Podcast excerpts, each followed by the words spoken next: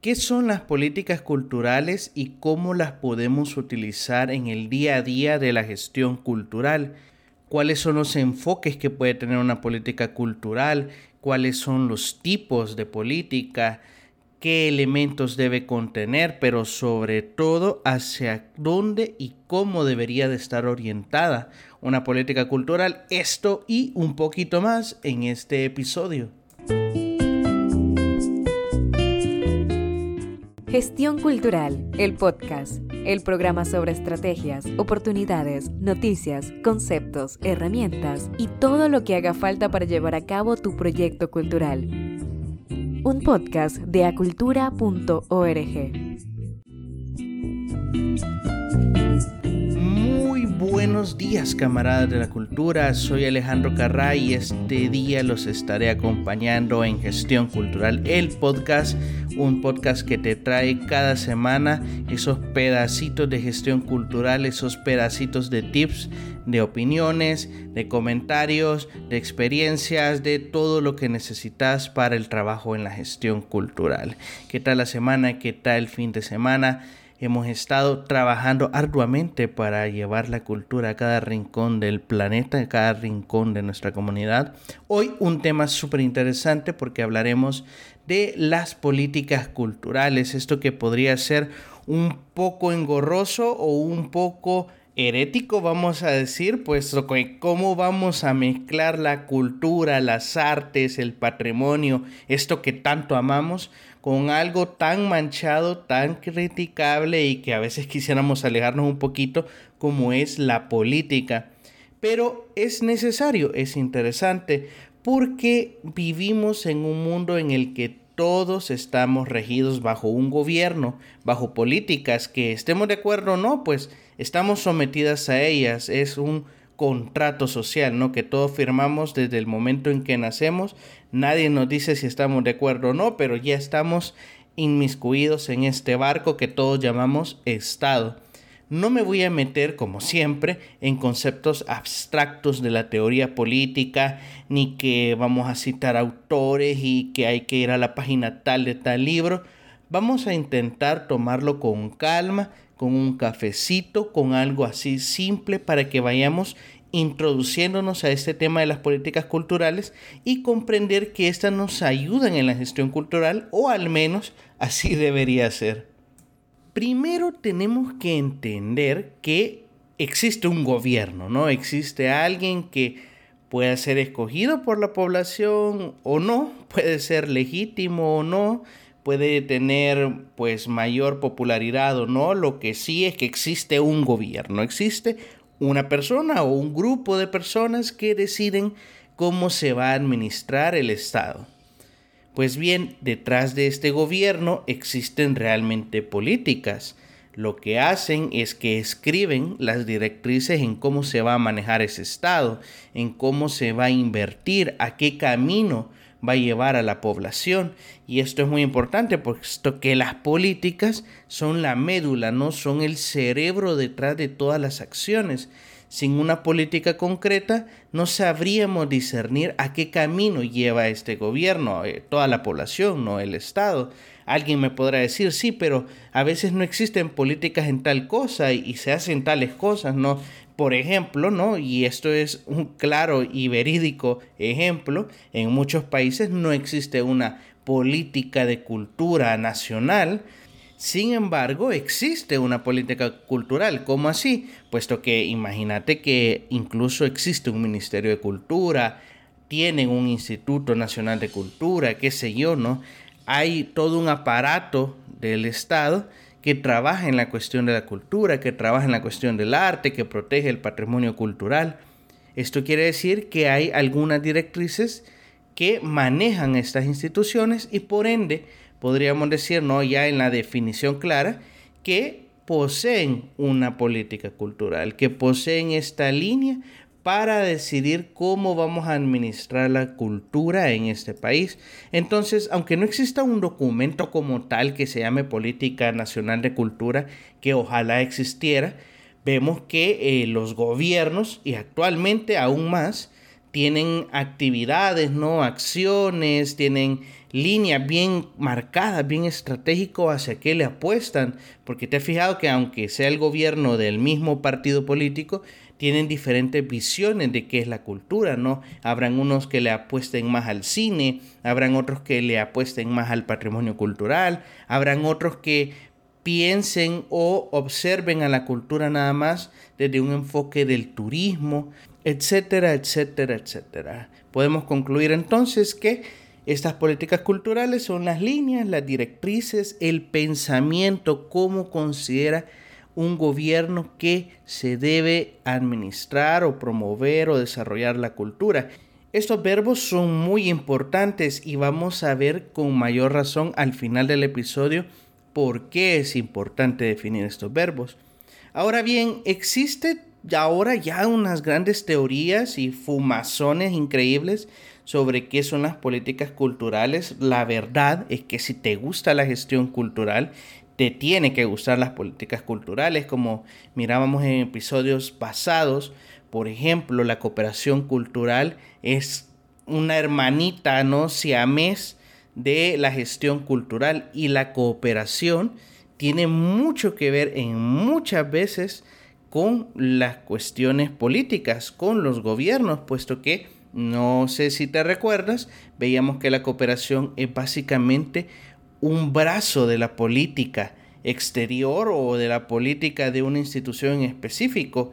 Entonces, conocer cuáles son las líneas de política cultural que tienen los gobiernos y las instituciones es parte fundamental de alguien que se dedica a la gestión cultural.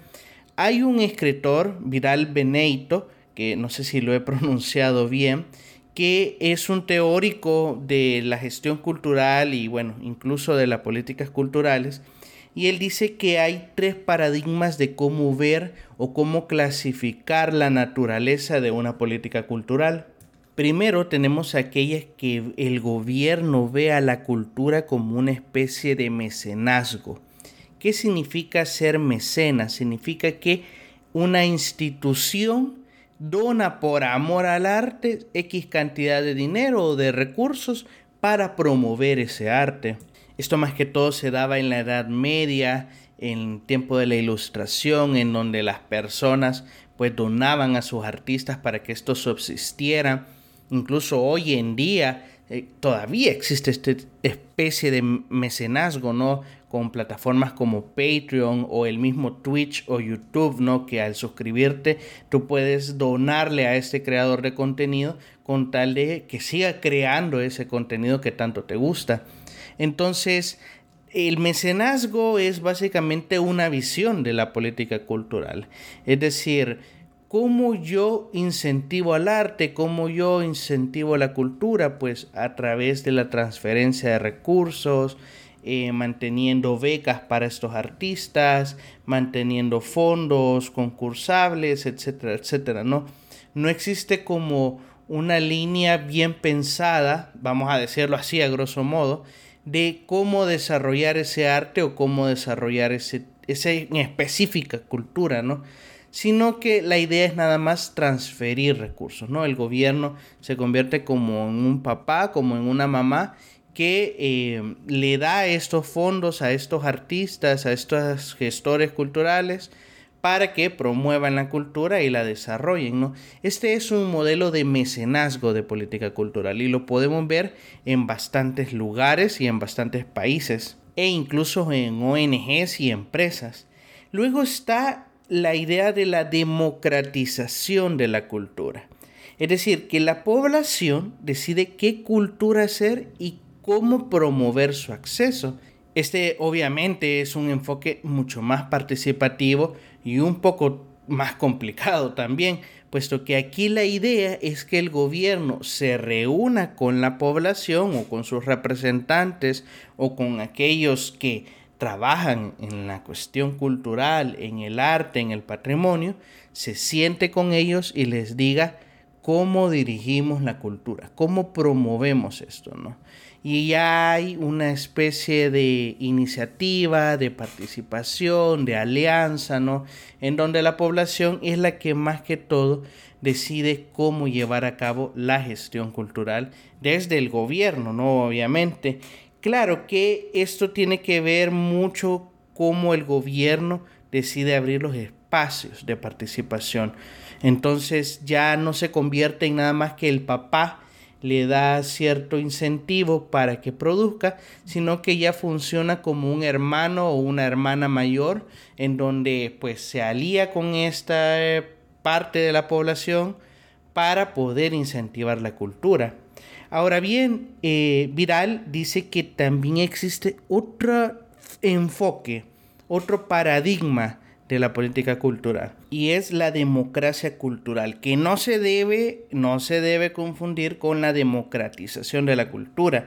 Este enfoque lo que pretende es que la política cultural esté diseñada con base a resultados y eso está ligado a que la cultura es vista como un eje del desarrollo social del desarrollo comunitario entonces la cultura ya no solo se basa en donaciones como en el mecenazgo, ni tampoco se basa en que la sociedad escoja cómo se va a desarrollar la cultura casi que per se, sino que esto ya se enllava, ¿no? Y se pone como un eslabón del desarrollo social, del desarrollo comunitario. Un ejemplo muy vago, pero muy sencillo, puede ser de que desde una política cultural tipo mecenazgo, el gobierno, la alcaldía local, ¿no? Decida patrocinar un evento en donde se le van a pagar a los músicos, en donde se va a pagar a la gente que gestione el evento, gestione el escenario, etcétera, etcétera, ¿no?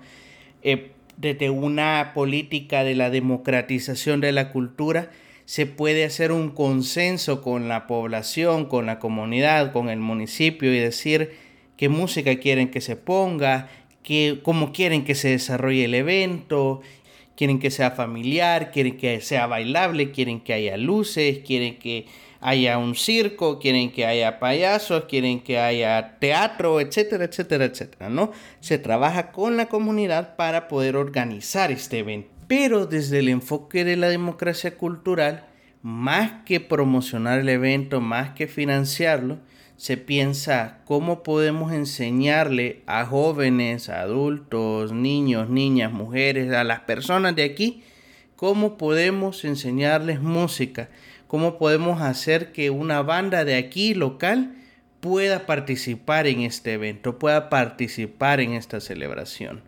Ya se tiene una idea de que vamos a desarrollar la música a través de la generación de una nueva banda para este evento específicamente. Es un poco, un poco complejo lo que te estoy diciendo ahorita, pero básicamente y a grosso modo es así, ¿no?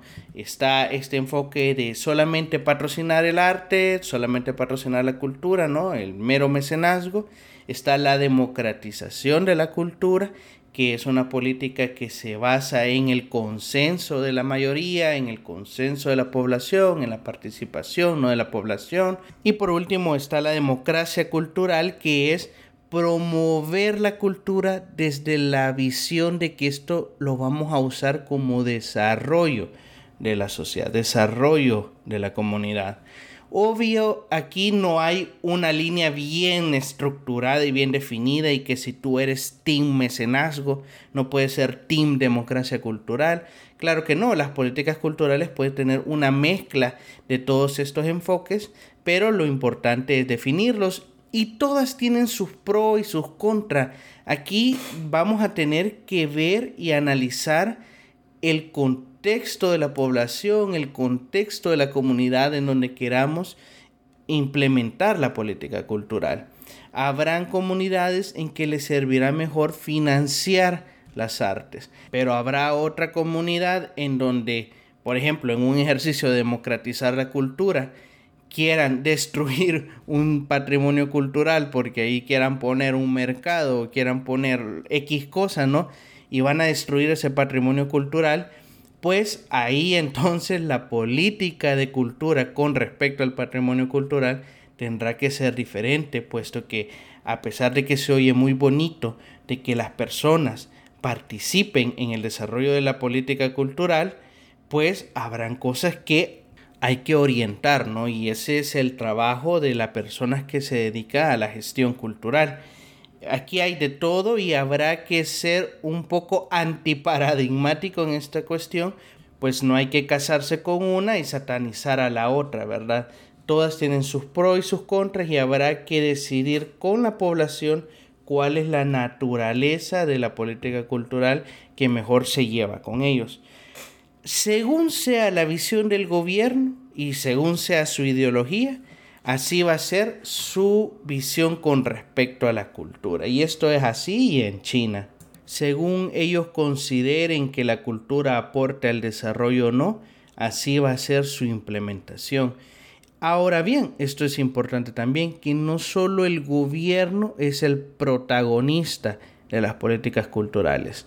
También las industrias culturales tienen un papel importante, las ONGs, los movimientos sociales, las asociaciones, son importantes en las políticas culturales, incluso pueden llevar a cabo e implementar políticas culturales sin que tengan nada escrito, sin que tengan la venia del gobierno, pero las comunidades, las sociedades, los colectivos se pueden administrar y organizar en torno a una política cultural sin que el gobierno tenga que ver o esté inmiscuido totalmente. Y por eso la gestión cultural aquí juega un papel muy importante. Incluso para muchos autores el gestor cultural es el profesional que trabaja y promociona una política cultural. Ya no solo digamos gestiona el proyecto, gestiona un plan, gestiona la política cultural en general. Y aquí hago un énfasis, aquí hago un paréntesis que es importante y que hay que saberlo definir, que existen tres niveles muy importantes que tenemos que visualizar a la hora de gestionar la cultura. Tenemos a nivel nacional la política cultural. Esta política cultural puede tener diferentes planes. ¿Cuáles son los planes? Son aquellas que integran muchos proyectos, que integran un conjunto de proyectos. Entonces, cada política tiene diferentes planes, que a su vez cada plan tiene diferentes proyectos, que los proyectos al final son un conjunto de actividades que se aunan ¿no? para cumplir un objetivo en específico.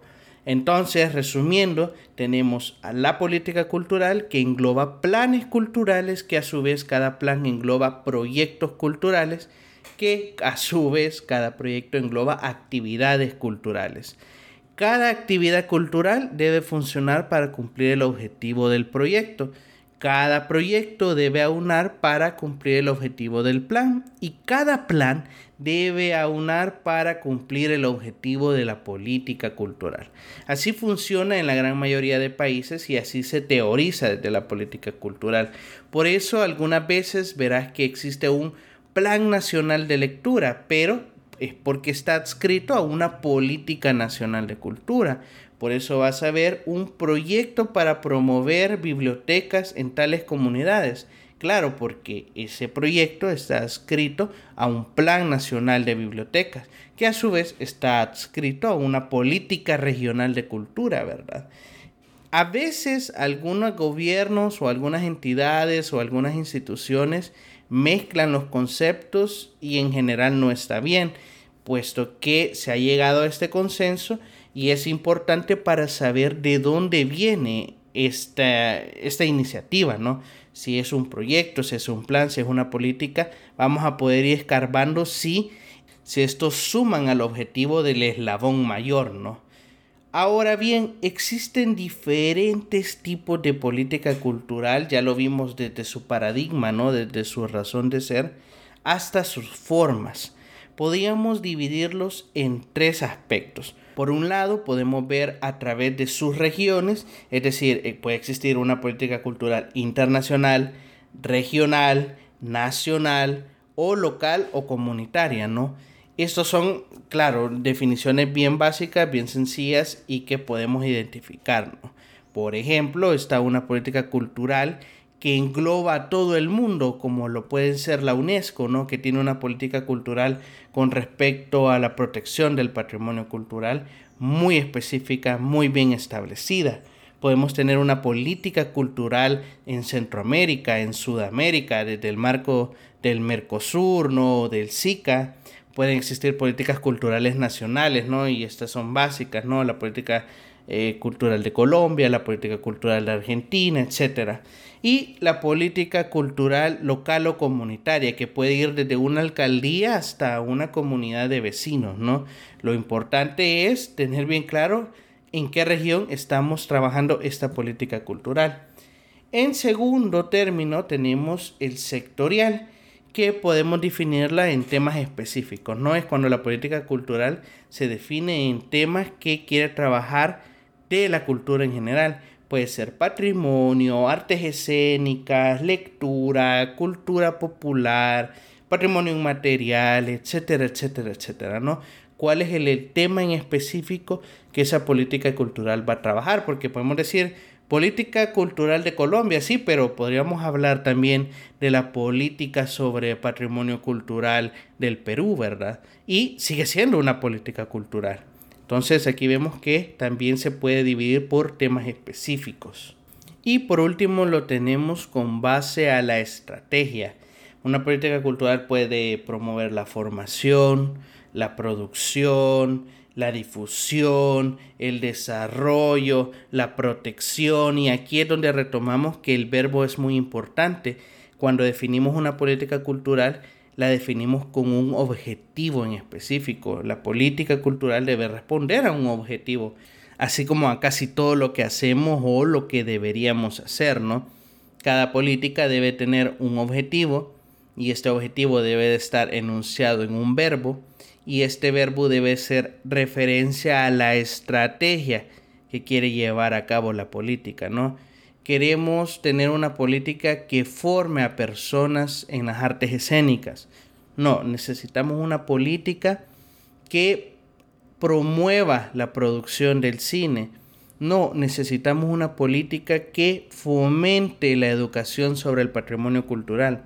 No, necesitamos una política que desarrolle las artes en general en esta localidad. Entonces, retomando, ¿no? Podemos dividir a las políticas culturales según su región, según su sector y según su estrategia. Y por último, para no tenerlo ya en vilo, para que ustedes puedan seguir con las actividades de su día, tenemos que las políticas culturales poseen cuatro elementos principales que sin estos no podríamos definirlos como política cultural o está muy mal planteada la política. Por un lado, y quizás el principal, la base, la columna, es el objetivo. Una política cultural debe cumplir con un objetivo concreto que sea medible, que sea alcanzable, que sea específico. Por otro, debe definir los medios que utiliza, a través de qué instituciones, a través de qué plataformas, a través de qué recursos, a través de qué lugares, a través de qué escenarios todo esto debe estar bien escrito en la política y que la gente pueda referenciarse en esto, ¿no? Es poder demandar que los medios de la política cultural son estos y se deben ocupar para ello, ¿no? Luego están los ámbitos en los que se aplica esta política cultural, ¿no? Ya lo decíamos, si es un sector para el patrimonio cultural, si el ámbito nada más define a las artes, eh, si solo es para artes escénicas, si solo es para danza dentro de las artes escénicas, etcétera, ¿no? Debe de establecer los límites, debe de establecer bien hasta qué punto puede abarcar la política cultural y qué puntos no. Y por último y no menos importante son los agentes protagonistas, los beneficiarios de esta política cultural. ¿A qué personas se va a llevar? ¿Cuáles son la población vulnerable que está siendo beneficiada? ¿Por qué se está haciendo este trabajo para estas personas? ¿Quiénes van a participar? ¿Quiénes van a estar inmiscuidos en el proyecto? Etcétera, etcétera, ¿no?